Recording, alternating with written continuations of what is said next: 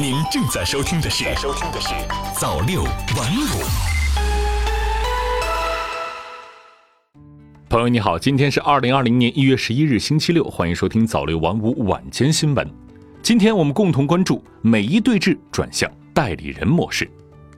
伊拉克什叶派民兵武装八日威胁攻击美国目标，声称伊朗结束报复行动后，已经轮到伊拉克武装展开报复。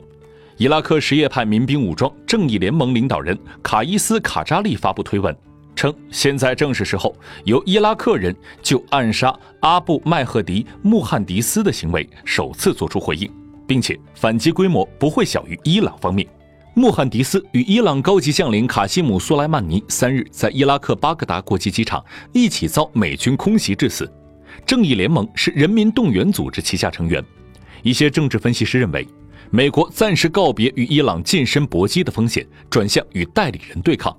一方面，美伊谨慎拿捏反应力度，各下台阶；伊朗方面，打击驻有美军的伊拉克军事基地，从形式上讲是直接针对美国目标的首次报复行动，并且革命卫队发布图片显示，最高领袖哈梅内伊亲自监督行动执行。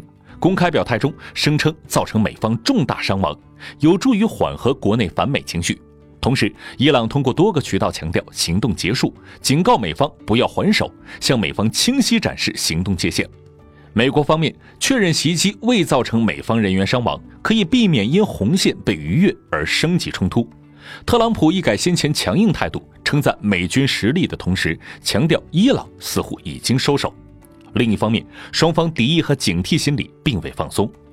英国国际战略研究所中东问题专家埃米尔·胡卡耶姆认为。美伊就当前局势主动降调，并不意味着敌对行动终结。伊朗这次行动只是可承受代价下对美报复的开始，真正反击可能更多通过代理人来实现。路透社援引美国官员的话报道，除利用代理人威胁美国利益外，伊朗还可能发动网络攻击，挑动美方神经。因此，今后数周局势发展仍值得关注。好了，以上就是今天早六晚五晚间新闻的全部内容。六晚五，新华媒体创意工厂诚意出品。